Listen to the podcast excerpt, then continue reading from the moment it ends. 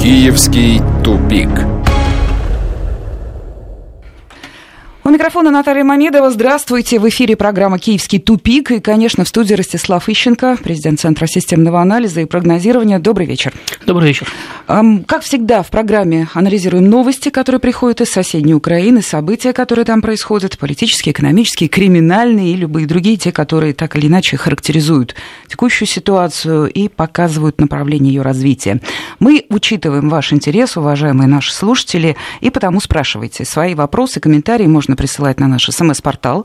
А, пожалуйста, 5533, первое слово вашего послания «Вести».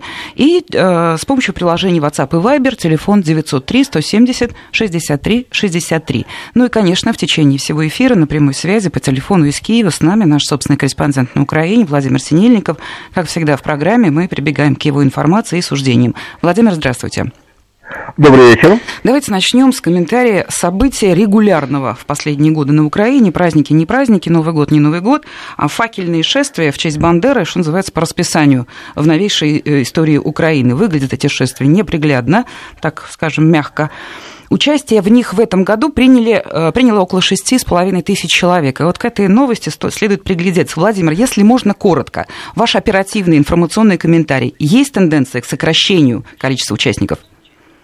А все так же, как и было. Я всегда говорил, что украинские националисты это небольшая кучка людей, которые не имеют поддержки общества, и вот эти вот торжества по случаю дня рождения Бандеры очередные лишний раз подтвердили. Я напомню, что в этом году э, проходили это, э, мероприятия, связанные с э, увековечением памяти Бандеры в 20 регионах, и в 20 регионах собралось 6,5 тысяч человек. То есть по 300 человек с, небольшим в каждом регионе. В Киеве было чуть побольше, но в Киев приехали националисты из западных регионов, и поэтому тут получилось больше более внушительная манифестация. То есть на страну, в которой живет сейчас ну, где-то миллионов 30 человек, 6,5 тысяч э, все, э, всеукраинская акция, которые долго готовились, это демонстрация абсолютно жалкого э, количества украинских националистов и абсолютного отсутствия их влияния в стране. А, то есть мы видим то, что видели уже много Понятно, раз. Спасибо. Кучка, их спасибо, Владимир Ростислав. Ну вот подключайтесь. Тут уже, конечно, нужен анализ. Наш корреспондент говорит, что 6,5 тысяч – это такое средняя, средняя температура по больнице, так всегда было. Э, с вашей точки зрения, что меняется по количеству и по, ну, по составу, что ли? Ну, если что-то и меняется, то они просто э, рассасываются по стране, потому что э, раньше они стремились организовать более крупные манифестации в Киеве, у них это получалось, там они собирали там, до 5 тысяч человек в столице. Значит, сейчас они рассосались по всей стране, причем надо учитывать, они, безусловно, не могут собрать э, сейчас весь свой актив, как они его собирали в мирное время, потому что часть из них э, задействована в гражданской войне, находятся на линии фронта, и понятно, что они сейчас не поедут э, значит, устраивать факельные шествия. Ну, понятно, что радикальных националистов действительно в стране относительно мало. Это было видно даже по перевороту, который они устраивали, когда в общей сложности по всему государству, с учетом, так сказать, наемных боевиков, в лучшем случае участвовало там 10-15 тысяч человек. Но я бы не сказал, что у них нет вообще поддержки в обществе. Э, потому что не было бы у них поддержки, они бы у власти бы и не удержались. А они не только удерживаются у власти, они, в общем-то, навязывают обществу свою повестку дня. Э, кстати, по своему э, геополитическому выбору украинское общество всегда было расколото, начиная с независимости. Да, в общем-то, всегда где-то колебалось выбор там в сторону Европы или России примерно там как 40 к 60 или 45 к 55, если э, э, принимать э, во внимание всех от самых радикальных и заканчивая самыми нейтральными. Значит, я думаю, что сейчас э, ситуация даже несколько хуже, потому что, во-первых, э, несколько миллионов человек вместе со своими регионами ушло, да, условно пророссийских. Во-вторых, э, э, в условиях гражданской войны, которая на Украине подается как Украино-российская война, значит, часть условно нейтральных людей тоже сказать, радикализировалась несколько. В общем-то, опять-таки, мы это видим по ситуации в украинском обществе, причем э, когда сказать, сторонники Майдана да, или сторонники европейского выбора констатируют э, факт э, падения украинской экономики, даже распада или полураспада украинского государства и так далее, это не значит, что они меняют свои взгляды, свой геополитический выбор. Они говорят, ну да, опять не повезло с руководителями, надо найти новых хороших, и тогда все, все будет хорошо. То есть, э, с моей точки зрения, вот э, примерно, да, как люди сделали в свое время выбор там, в 92-м, 3-м, 4-м, 5 году, он такой у них и остается. Они могут становиться более радикальными и менее радикальными. Но идею могут, сохраняют. Да, они могут уезжать на заработки там, в Польшу или в Россию и так далее. Но, тем не менее, они, они могут приезжать на заработки в Россию и при этом значит, считать, что Украина с Россией воюет. Значит, и примерное соотношение сил остается таким же. Ну, ну, сейчас, наверное, 50 на 50. Подчеркиваю, это не значит, что все радикалы, все бродят да, да, это, в, это, это здесь факельных, факельных шествиях. Да, просто просто э, есть, кстати, выбор западный, есть выбор восточный, и страна потому и находится в состоянии гражданской войны, да, что э, этот, кстати, этот раскол не преодолен, он уже никогда преодолен не будет. А вот вы говорите, они у власти, хотя бы опосредованно. С другой стороны, вот самые последние события... Ну, почему опосредованно? Они непосредственно у власти. Нет, вот я как раз хочу уточнить, потому что, что называется, тут фамилии-то сложно назвать, потому что там с факелами не ходил ни Порошенко, ни представители там э, правительства и так далее. А можно ли говорить, что современную украинские нацисты уже ну, в какую-то оппозицию, что ли, с руководством нынешним встают, критикуют и их. Ну, понимаете, в 1933-34 году, по-моему, да, э, штурмовики находились в оппозиции к Гитлеру. Но это Супер. не значит, да, что те или другие, значит, э, перестали быть нацистами. Значит, э, одни хотели продолжать нацистскую революцию, другие хотели укреплять нацистскую власть, одни хотели идти на компромисс с германским олигархатом, другие хотели раскулачивать германский олигархат, но общие идеи у них были одни и одни те же. Же да. Значит, и э, я понимаю, что там Порошенко может опираться хоть на нацистов, хоть на коммунистов, хоть на либералов, лишь бы его оставляли у власти и позволяли воровать. Но в данной ситуации он э, опирается на нацистов и осуществляет нацистов нацистскую программу, потому что как только он попробует э, сделать шаг в сторону, его сразу же поправят. И это, кстати, очень хорошо было видно в прошлом году, когда представители вот этих самого нацистского сообщества действительно в исчезающем малом количестве начали блокаду Донбасса, Порошенко не смог их не разогнать, не, не призвать к порядку, не, тем более, что да, украинская власть заявляла, совершенно справедливо заявляла, что блокада Донбасса наносит удар по Украине, по ее интересам. Но, тем не менее, изменить ситуацию они не смогли, потому что Порошенко прекрасно понимает, что как бы не было мало вот этих радикальных активистов, да, но тем не менее и армия, и спецслужбы в значительной степени на их стороне. И по городам и весям Украины бродит достаточное количество людей, которые в случае конфликта готовы поддержать их, а не Порошенко, причем людей вооруженных. Поэтому, собственно, кто бы там сейчас не находился у власти, они э, исполняют именно националистическую, нацистскую, я бы сказал, повестку дня. И по-другому, опять-таки, там быть не может, потому что именно нацисты составляют вооруженную силу, вооруженную опору режима. Значит, а, если они уйдут, да, то этот режим сразу же провиснет. Поэтому, как бы они ни хотели стабилизировать свою власть, как бы они не понимали, что те же самые нацисты, они подрывают основы украинской государственности, что они являются априори врагами того же самого олигархата, но управлять без них они не могут, не в состоянии. Вот учитывая весь комментарий, который мы все вместе слушали, это я уже вопрос Владимиру Синельникову задаю, тоже нам нужны факты, вот что называется, из Киева. Была ли хоть какая-то реакция ныне действующей власти официального Киева на факельные шествия? Да, охраняли, там, по-моему, около двух тысяч полицейских вообще, и, слава богу, не было происшествий. Но, тем не менее, высказывание, заявление – Конечно же, не было, а почему они должны быть? Э, Бандера сейчас официально национальный герой, соответственно... Но они их поприветствовали? Они их не приветствовали, но они их и не осуждали. А при этом по поводу охраны, э, я бы хотел сказать, что в данном случае скорее ситуация наоборот, это не от них охраняли, а их охраняли.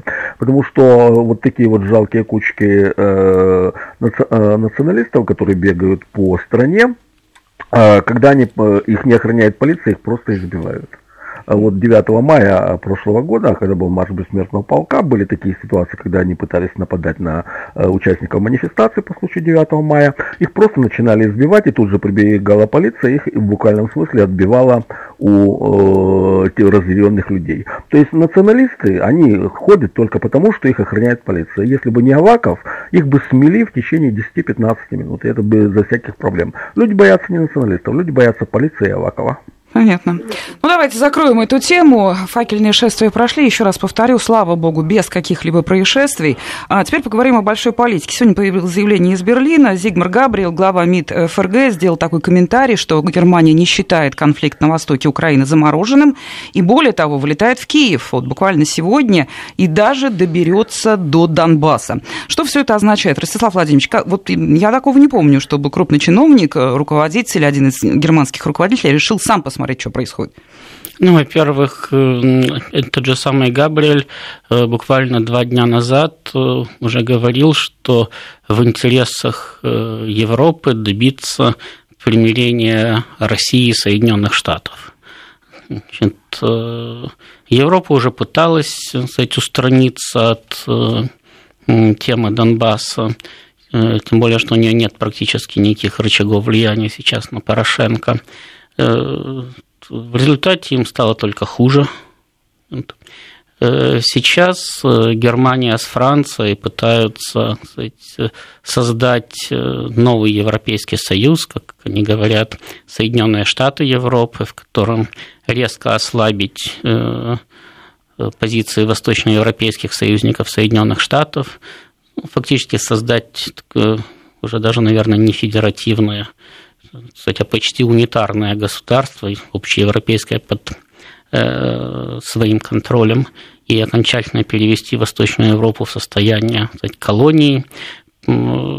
Кстати, параллельно с э, Габриэлем сейчас вот ну, точно... там прям идет делегация да, такая там, с нет, дипломатами. Там, там точно не скажу, просто кто-то из французских политиков, но не Макрон. Ну, это хорошо. Тоже вот высказался по поводу того, что Франции и вообще Европе необходимо э, обеспечивать торговую линию Э, и экономическое взаимодействие с Россией с Китаем. То есть все это, в общем-то, укладывается в одну и ту же схему. Европе действительно для того, чтобы э, уцелеть как э, экономический политический субъект да, международного права, им необходимо выстраивать не просто нормальные дружественные союзные отношения с Россией и с Китаем, потому что это основная линия их торговли, это в общем-то, основа их экономического влияния.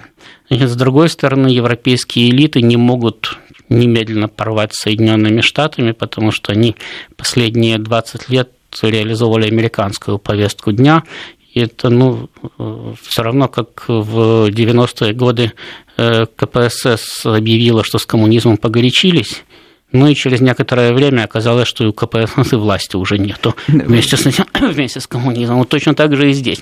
Если они заявят, что они погорячились, да, то они просто уйдут от власти. Этого не хочется. Поэтому они пытаются выстраивать вот такую вот э, значит, э, схему, давайте мы помирим Россию и Соединенные Штаты, значит, и все у нас будет хорошо тогда. Э, ну а для этого надо исчерпать конфликт на Украине. Значит, и для, а для этого, опять-таки, надо каким-то образом воздействовать на украинскую власть. Вот они суетятся, пытаются, но я абсолютно уверен, что у них ничего не получится, потому что, как я уже сказал, украинская власть даже не только по внешним причинам, не только потому, что там играют Соединенные Штаты, значит, э, для которых Украина просто один из многих и даже не самый важный э, э, не самая важная площадка противостояния с Россией, одна из многих. Э, просто по своим внутренним причинам они не могут изменить политику. Они могут действовать только так, как они действуют. Те, то время, когда у них был минимальный шанс действительно задавить своих нацистов и попытаться работать по-другому, он закончился еще в 2014 году. Теперь вопрос заключается только в том, когда нацисты их задавят. Вот вы говорите, они не могут, но ведь какой-то диалог-то у них будет. Вот приедет Эксвен Габриэль, да, надо же как-то на его вопросы отвечать. Ну, Габриэль скажет, надо выполнять Минские соглашения. Скажут, да, мы выполняем. А, то есть, ну, понятно. То есть да. все здесь будет так, как обычно. Да, да, скажут, ну вот видите, там эти самые, там нас э, эти, сепаратисты обстреливают. Ну, он, допустим, он даже скажет, да нет, вот я видел, что вы стреляли. Он скажет, мы в ответ Вам стреляли. Да. Да. А мы тогда, то есть это будет обычно, этот диалог ведется уже э, 4 года почти. Значит, и понятно, что он будет продолжаться э, ровно в таком же э, режиме, просто потому что очевидно, что Порошенко, да, когда он приходил к власти, он понимал, что ему выгодно стабилизировать ситуацию, что ему выгодно договориться, что ему выгодно действительно э, заключить мир. Это позволило бы ему придавить своих собственных нацистов и стабилизировать свою собственную власть. Но у него всего этого не вышло, все это не вышло. Не вышло в силу ну, там, частично его нерешительности, частично трусости, частично глупости, частично вмешательства тех же самых европейцев и американцев и так далее. Ну, в конце концов, каждый сам кузнец своего счастья. У него не да, получилось, и сейчас уже не получится. Мы обязательно еще поговорим про фигуру Порошенко. 2018 год на Украине предвыборный, важный, обязательно будем эту тему обсуждать, но хочу закончить по поводу визита Габриэля. Владимир, это уже к вам вопрос, как это все дело анонсируется, анализируется на Украине, естественно, в публичном пространстве. Заявлены переговоры с Павлом Климклиным, главой э, украинского МИДа. Чего ожидают от визита, как встретят, ну и вообще какие есть, какая есть информация. Все начинается сегодня, повторю. А, да, действительно, ситуация достаточно серьезная, и надо сказать, что визит, э, этот визит в Киев, он, очевидно, станет достаточно значимым, не в том смысле, что будет достигнут прогресс в Минских соглашениях, все прекрасно понимают, что никакого прогресса не будет, а, приблизительно по тем причинам, о которых говорил Ростислав. А проблема состоит в том, что э, сейчас, во время визита, будет решаться судьба а, такого важного политического института, как антикоррупционный суд. Я напомню, что еще 20 декабря в газете Bild, э, которая считается очень близкой к э, э, германскому официозу, была опубликована статья о том, что Порошенко должен выбрать бизнес или борьба с коррупцией. И анонсировался приезд каких-то высокопоставленных чиновников, которые этот вопрос и будут решать. Ожидалось, что это будет перед Новым годом, но, очевидно, из-за праздников несколько сместилось, и это будет сейчас. А суть антикоррупционного суда сводится к тому, что Европейский Союз сейчас требует создать антикоррупционный суд, который находится вне юрисдикции Украины. То есть фактически отказаться э, от Украины, э, э, требует от Украины отказаться от своего суверенитета. Суть антикоррупционного суда заключается в том, что кандидатуры в этот суд будут отбираться международными экспертами, которые финансируются с Запада, и, соответственно, к составу антикоррупционного суда Подождите, будет поясните, то есть это да. просто будет, что называется, надиктован список Киеву? Совершенно верно. Кандидатуры в антикоррупционный суд будут подбирать иностранные эксперты. И уволить их без санкций этих иностранных экспертов будет нельзя. А, то есть это вне юрисдикции Украины, это отказ от суверенитета. Порошенко, я вам помню, после того, когда на него оказали давление на Западе, внес законопроект, по которому э, двумя третями можно бы Высшего Совета Правосудия можно будет уволить одно, таких судей в антикоррупционном суде, но Запад требует ясно и четко никаких увольнений, а Высший Совет Правосудия тут вообще не имеет никакого отношения к этому суду. А, и вот э, сейчас э, Порошенко Порошенко и будут выкручивать руки, требуя создания такого антикоррупционного суда.Кстати, если вы видели, э, обратили внимание на новогоднее обращение Порошенко, Порошенко после того, когда на него столь жестко надавили на Западе, ну, он ну, выглядел, мягко говоря, весьма помятым и весьма уставшим. Сейчас mm-hmm. его будут додавливать. Вы знаете, уважаемые мои собеседники, вот я, прочитав в новостях, что дипломаты из Германии во главе с э, Габриэлем, Зигмаром Габриэлем посетят Донбасс, ну, как-то внутренне по-человечески возрадовалась. Думаю, ну, знаете, вот совсем просто приедет большой дядя, э, довольно серьезный политик из Европы, и сам посмотрит, что там происходит. Неужели никакого оптимизма ни, ни у одного из вас нет? Ну, вот Ростислав Владимирович говорит, что ничего не будет. Владимир, а вы? Я с ним полностью согласен с Ростиславом. Дело в том, что действительно сейчас Европа отстранена от участия в решении судьбы конфликта в Донбассе. А сейчас все решают исключительно американцы, а у американцев свои интересы, они играют свою игру, и их интересы далеко не всегда совпадают с интересами Европейского Союза. И поскольку американцы поддерживают сейчас нынешний сценарий, который разыгрывается в Донбассе, соответственно, Германия никак на этот процесс повлиять просто не сможет. Понятно. Спасибо, Владимир. Ростислав Владимирович, вот у меня к вам вопрос. Только что господин Синельников сказал про антикоррупционный суд, про кандидатуры, которые будут, ну, навязаны Киеву. Здесь э, вообще нет никакого пространства для маневра у Порошенко, у его команды, или ему оно и не надо уже? Он принял развитие событий таким? Ну, во-первых, давайте начнем с того, что сама кандидатура Порошенко в качестве президента тоже была навязана Киеву. Так же, как и кандидатура Яценюка в свое время в качестве премьер-министра там, и так далее. То есть э, ничего нового. Нет, ну эти антикоррупционный суд это контролеры новые над ним. Ну, послушайте, эти тоже были контролерами, ну и что? Ну, будут еще контролеры. Потом можно создать э, там, суд над судом там, и так далее. Э, ведь, э, по большому счету, все прекрасно понимают, что если вы боретесь в рамках коррупционной схемы с коррупцией, то вы все равно не победите, у вас просто будет очередной коррупционный орган.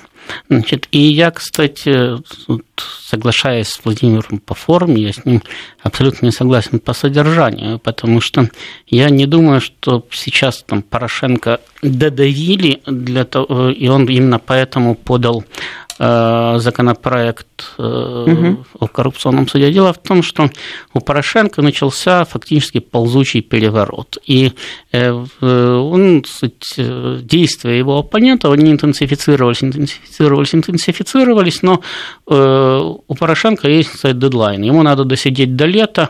Летом на Украине всегда наступает кстати, политическая пауза, потому что все разъезжаются отдыхать значит, и ничего произойти Понятно, не может. По расписанию. Да, значит, э, если он досидит до лета, то после лета осень, а весной 2019 года уже президентские выборы, переворот производить поздно. Все То есть будут... он что, потихонечку выдыхает Это, Порошенко? Да, все, все к выборам будут готовиться. Поэтому для того, чтобы затянуть время, отвлечь, кстати, внимание от себя, надо было бросить какую-то кость, он бросил этот законопроект для того, чтобы, кстати, его оппоненты занялись торговлей, там, что мы туда вносим, чего выносим, какой пункт добавляем, какой пункт убираем, какие поправки, какие голосования и так далее. И месяца на два, на три, а Порошенко забыли, а там, глядишь, и лето. Значит, но э, я как раз вот э, одному своему коллеге накануне Нового года говорил, что у меня такое впечатление, что не только на два месяца не будет паузы, что ему даже не дадут берут э, паузу на э, новогодние каникулы традиционные, там на 10, 15, 20 дней. И ему таки не дают паузу, потому что вот э, сейчас буквально там вчера начался скандал, значит, убили даму адвоката, да, которая внезапно стала правозащитницей после того, как ее убили. Значит, сразу же все этим, самое, этим озаботилось посольство Соединенных Штатов. Откуда-то на улицах появилась возбужденная общественность, которая тоже этим озаботилась. Ну, и, значит, вообще это до боли напоминает ситуацию с делом Гангадзе, когда какой-то никому неизвестный журналист не дошел до дома, значит, идя от любовницы к жене, значит, при том, что он не доходил до этого точно так же неоднократно. И вдруг, э, значит, через два часа все его начали срочно искать и кричали, где Гангадзе. Все это приобрело какое-то колоссальное да, значение. вот сейчас вот разворачивается примерно такой, такой же спектакль. Вот, поэтому у меня складывается впечатление, что сейчас не этим, так другим способом, но Порошенко будут все равно сохранять в состоянии постоянного давления на него для того, чтобы все-таки где-то хотя бы к марту месяца, может быть, и раньше с ним разобраться. Ростислав Ищенко, Владимир Санельников, программа «Киевский тупик», новости, потом вернемся. «Киевский тупик». Продолжаем программу «Киевский тупик». Еще раз напомню, у нас э, в студии ее постоянный эксперт Ратислав Ищенко, президент Центра системного анализа и прогнозирования. На телефоне, на, по телефонной, на телефонной связи из Киева наш собственный корреспондент на Украине Владимир Синельников. Мы анализируем последние новости, которые приходят из соседней страны. И вот сегодня ну, уже такой завзятый революционер Михаил Саакашвили, экс-глава Одесской области, бывший президент э, Грузии. Ну, это я так уже просто на автомате все его перечисляю. В общем, можно уже уже ничего не говорит. Михаил Саакашвили сделал такое заявление. Он призвал все оппозиционные силы Украины к координации планируемых массовых акций. Но в этом пока еще ничего нового нет. Но вот смотрите, что он говорит. Независимо от мнения друг о друге, нужно быть вместе, сесть за стол переговоров, определиться с датами будущих акций, других последующих действиях, чтобы нас не обвиняли в провокациях и так далее, и так далее. Чтобы не называли нас Миха Майданом, акциями Саакашвили и так далее. Вот это вот он к чему, Ростислав Владимирович? Он, собственно, что такое готовит? Он, конечно, всегда очень активен на яркие слова, там, метафоры, но в данном случае следует ли обращать внимание на вот такие заявления? Ну, понимаете, Саакашвили, конечно, политик радикальный, причем во всех отношениях радикальный, и не всегда адекватный. Но его нельзя назвать кстати, полным дураком, то есть он э, все-таки понимает, что он делает, и понятно, что когда он кстати, прорывался кстати, на Украину, то он прекрасно понимал, что у него на месте есть серьезная поддержка. И не поддержка там 200 человек, которые готовы с ним ночевать в палатках, а поддержка местных политиков, э, которые вместе с ним готовы свергать Порошенко. Это любое свержение любой власти всегда требует консолидации против нее общества. И э, это не важно, где там, кстати, это происходит, но э, что на Украине во время всех Майданов пытались объединять против власти правых и левых, либералов и демократов, бомжей и олигархов и так далее. Что в России значит, пытались всегда и пытаются сейчас объединять вместе там, коммунистов и монархистов, либералов и демократов, бомжей и олигархов, значит, тоже против власти значит, для того, чтобы ее свергнуть. Значит, поэтому Саакашвили, в принципе, выступает с вполне нормальным и адекватным призывом к своим союзникам. Значит, как я уже сказал, времени у них остается не так много. Им надо решить проблему Порошенко ну, максимум до лета, а желательно вот уже сейчас, да, в течение буквально ближайших месяцев. Э, для этого надо действительно консолидировать свои усилия. Сейчас уже просто выставлять Саакашвили в качестве ширмы и сидеть за его спиной, потирать руки, рассчитывая, что он дожмет Порошенко, не невозможно. Понятно, что Порошенко просто так уходить не хочет и не будет. Значит, и, соответственно, надо продемонстрировать ему сказать, э, что против него все общество, ну или, по крайней мере, что против него вся элита. И я не случайно упомянул вот об этой ситуации да, с адвокатом Ноздровской, да, да, право, правозащитницей, внезапно ставшей, потому что всей, всей правозащитой, которая пишет, она защищала интересы своей семьи, когда погибла ее самая сестра. Не случайно я об этом упомянул, потому что фактически это дает такой легальный повод всем объединиться. Я не знаю, как они будут привязывать к этому Порошенко, каким путем они на это будут выходить. У них появятся записи, там Порошенко, как появились записи а если им будет надо, там, где... Да, конечно, ради бога, а что, что, не появится?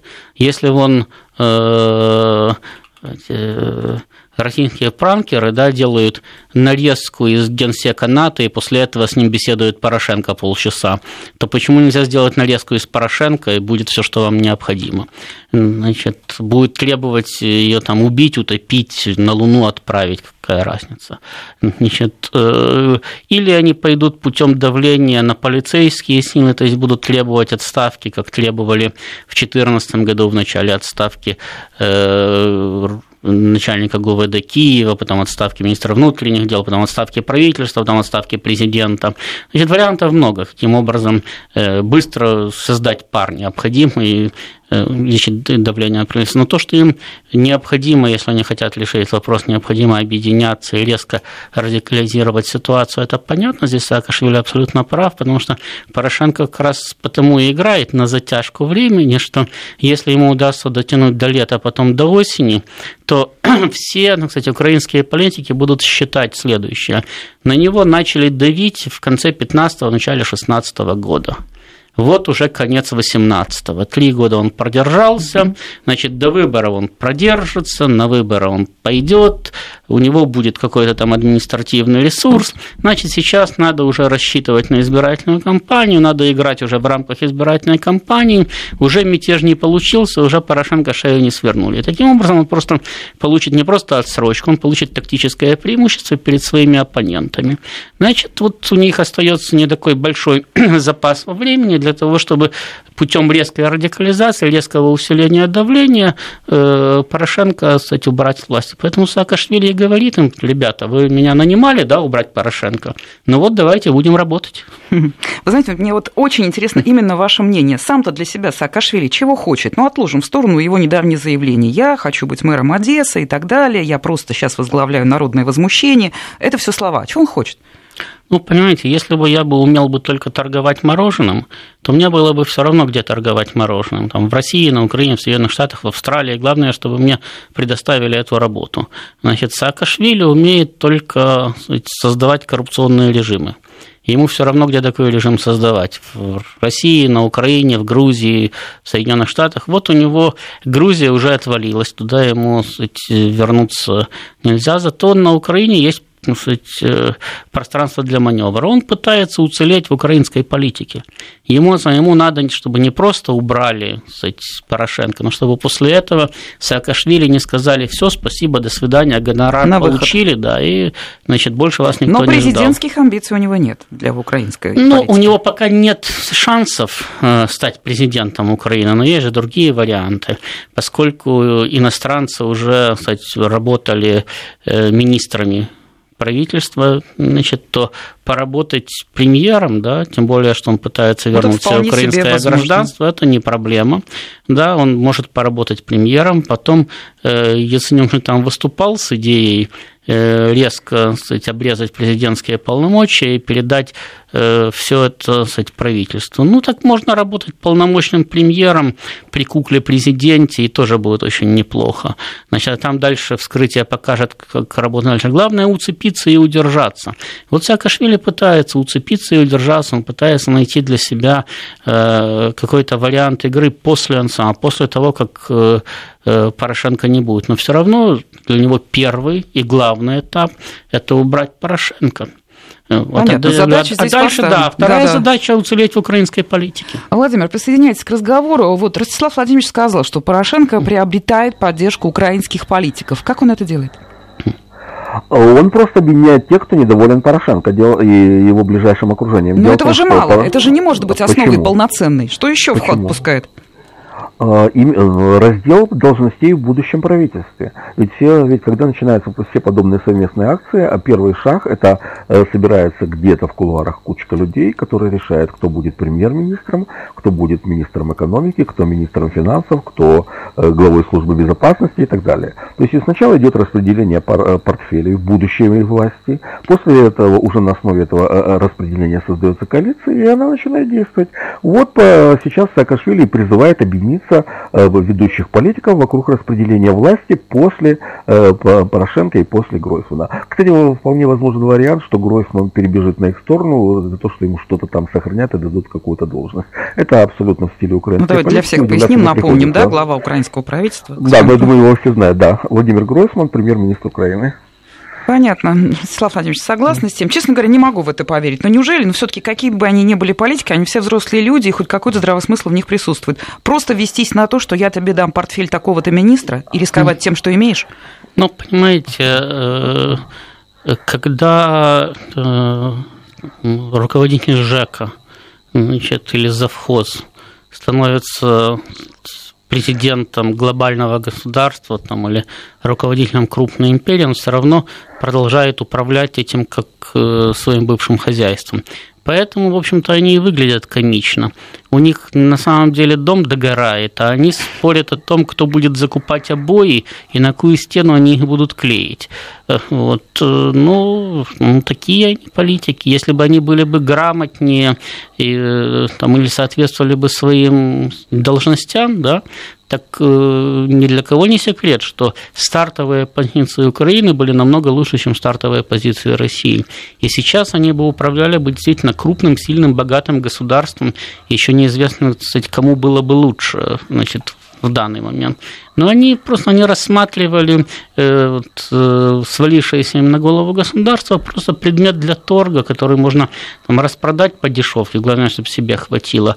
А дальше трава не расти. И они бы оттуда бы давно бы уже э, сбежали. Но вот эта вот легенда о том, что Украина всем нужна, что борьба вокруг нее будет идти постоянно, что Москва, Вашингтон и Брюссель на перебой будут им платить для того, чтобы они там переходили со стороны в сторону, она их все время удерживает.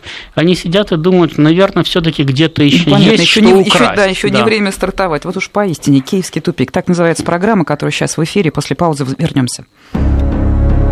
Киевский тупик. Продолжаем разговор о событиях на Украине. В общем, главным образом говорим о политике. В студии Ростислав Ищенко, наш постоянный эксперт. И на прямой связи из Киева наш корреспондент на Украине Владимир Синельников. Владимир, сейчас вопрос к вам. Вот 2018 год, мы говорили нашим слушателям, что обсудим эту тему поподробнее. Это предвыборный год на Украине. Это чувствуется? Да, это чувствуется. Видно, уже в масс-медиа начинают размещать политическую рекламу именно партии, то есть партии уже начинают себя рекламировать, соответственно, они готовятся к выборам. Это такой абсолютно верный признак. Ну и вообще-то большая часть политиков сейчас абсолютно убеждена в том, что э, до плановых выборов э, Украина просто не доживет, поэтому так или иначе состоятся досрочные выборы, особенно в Верховную Раду. То есть если президентские выборы будут э, где-то весной 2019 года, до них относительно недалеко, то парламентские выборы будут гораздо позже. И, соответственно, э, вот столько с таким парламентом э, страна просто не проживет. А поэтому выборы чувствуются. Но я хотел бы еще такую интересную очень деталь, а вот по поводу того же обещаний, которые раздаются, и от наивности политиков, э, они, с одной стороны, очень хитрые, готовы кинуть друг друга, а, а с другой стороны, доверчивые, как дети, их разводят на два пальца. Так вот, в четвертом году, когда было первое издание «Оранжевой революции», на трибуне Майдана стояло четыре премьер-министра премьер-министра будущих. Вот было четыре человека, четыре политика, которым пообещали, что они станут премьер-министрами, и два мэра Киева. А они верили.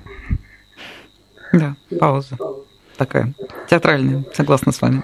Спасибо, Владимир. Ну вот говоря о предвыборной ситуации на Украине, мы, наверное, торопимся, еще ничего официально не объявлено, но суть-то ясна, особенно когда мы видим рейтинги. Ростислав Владимирович, ну рейтинг Порошенко, он уже скоро будет со значением минус, наверное, осталось совсем немножко. И тем не менее, он намеревается баллотироваться? Ну, во-первых, рейтинг Порошенко будет такой, как нарисует. Значит, э, у него минус был в 2014 году, а потом прошло две недели, и вдруг американцы сказали, что он не просто плюс, а что он всех рвет как тузик грелку в первом туре, и все.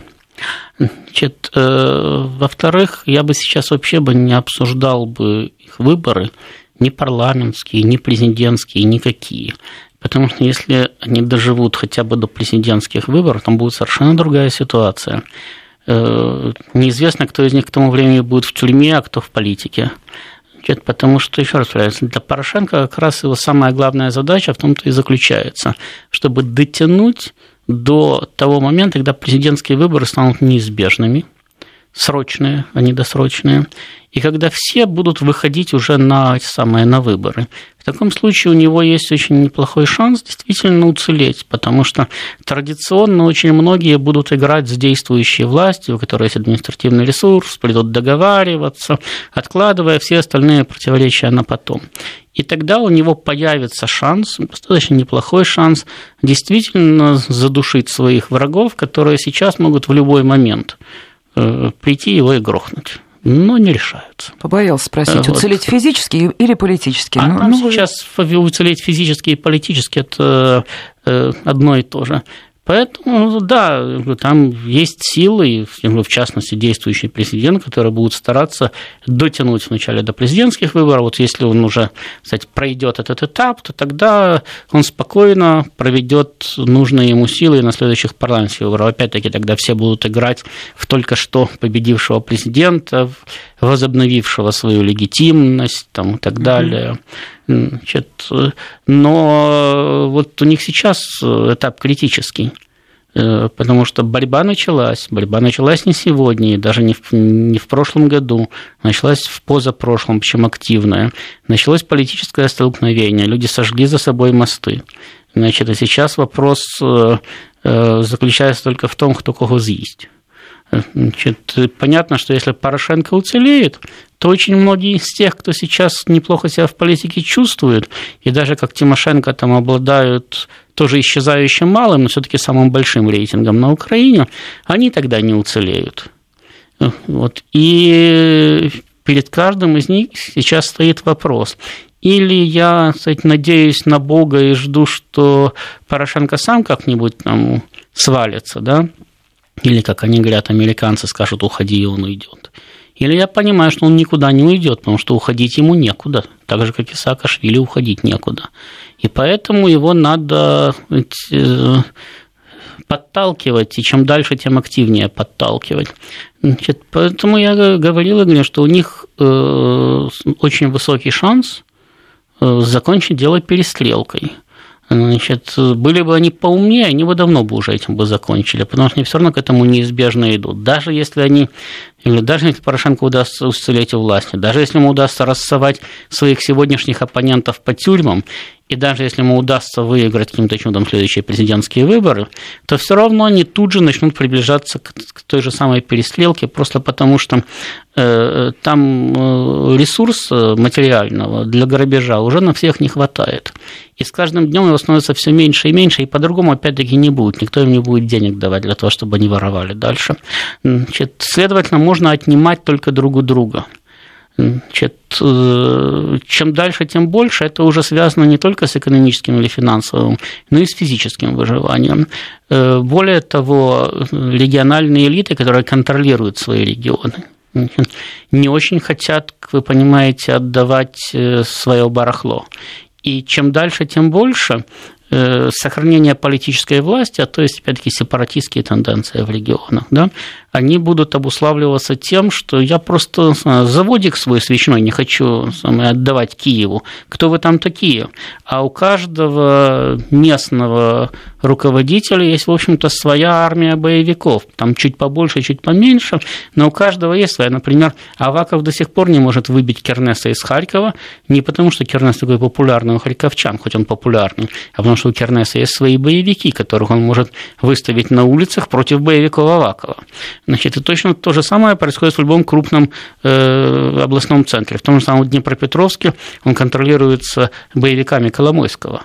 Значит, и Одесса контролируется боевиками местной одесской элиты, а не какими-то там другими людьми. Поэтому чем дальше, тем больше они идут, во-первых, к э, физическому распаду, потому что моральные распады, политические распады у них уже состоялся. У них центр контролирует регионы только до тех пор, пока регионы согласны хотя бы формально подчиняться центру. Вячеслав Владимирович, чуть меньше двух минут до финала программы, и вопрос это я не задать не могу. В свете всего вышесказанного, в контексте вашего аналитического прогноза, что ждет Донбасс в ближайшие полгода? Э, во-первых, они, конечно, могут попытаться устроить провокацию. Это вполне в их духе, особенно когда эти власть чувствует, что э, внутренняя ситуация в Киеве для нее складывается критически, она всегда пытается переключить внимание кстати, на внешние фронты гражданской войны. Э, не думаю, что провокацию они смогут устроить какую-то более-менее масштабную, просто потому что их э, собственные войска на линии фронта боятся э, воевать, боятся крупных провокаций. Так, там, мелкие перестрелки, там, и наступление, отступление туда-сюда, это их особенно не касается, они за это еще боевые получают. Да? Значит, а вот крупные провокации, когда можно тысячами там, попасть в очередные котлы или попасть под мощный артиллерийский удар, это их не устраивает, потому что убьют. Значит, поэтому я не думаю, что они могут организовать крупную провокацию, но какую-то могут попытаться организовать. Может быть, готовы. но в, в целом э, Украина э, движется к тому, что независимо от того, начнут они э, войну на Донбассе или не начнут они войну на Донбассе, они все равно будут воевать друг с другом у них другого выхода нету. Значит, либо бежать, а бежать они не хотят. Были бы умнее, давно бы уже убежали. У них денег достаточно для того, чтобы даже их внуки жили спокойно. Спасибо. Значит, либо воевать друг с другом за власть и за жизнь. Ну, это все, что мы успели сказать в этом выпуске программы «Киевский тупик». Ратислав Ищенко, Владимир Синельников. Всем большое спасибо. «Киевский тупик».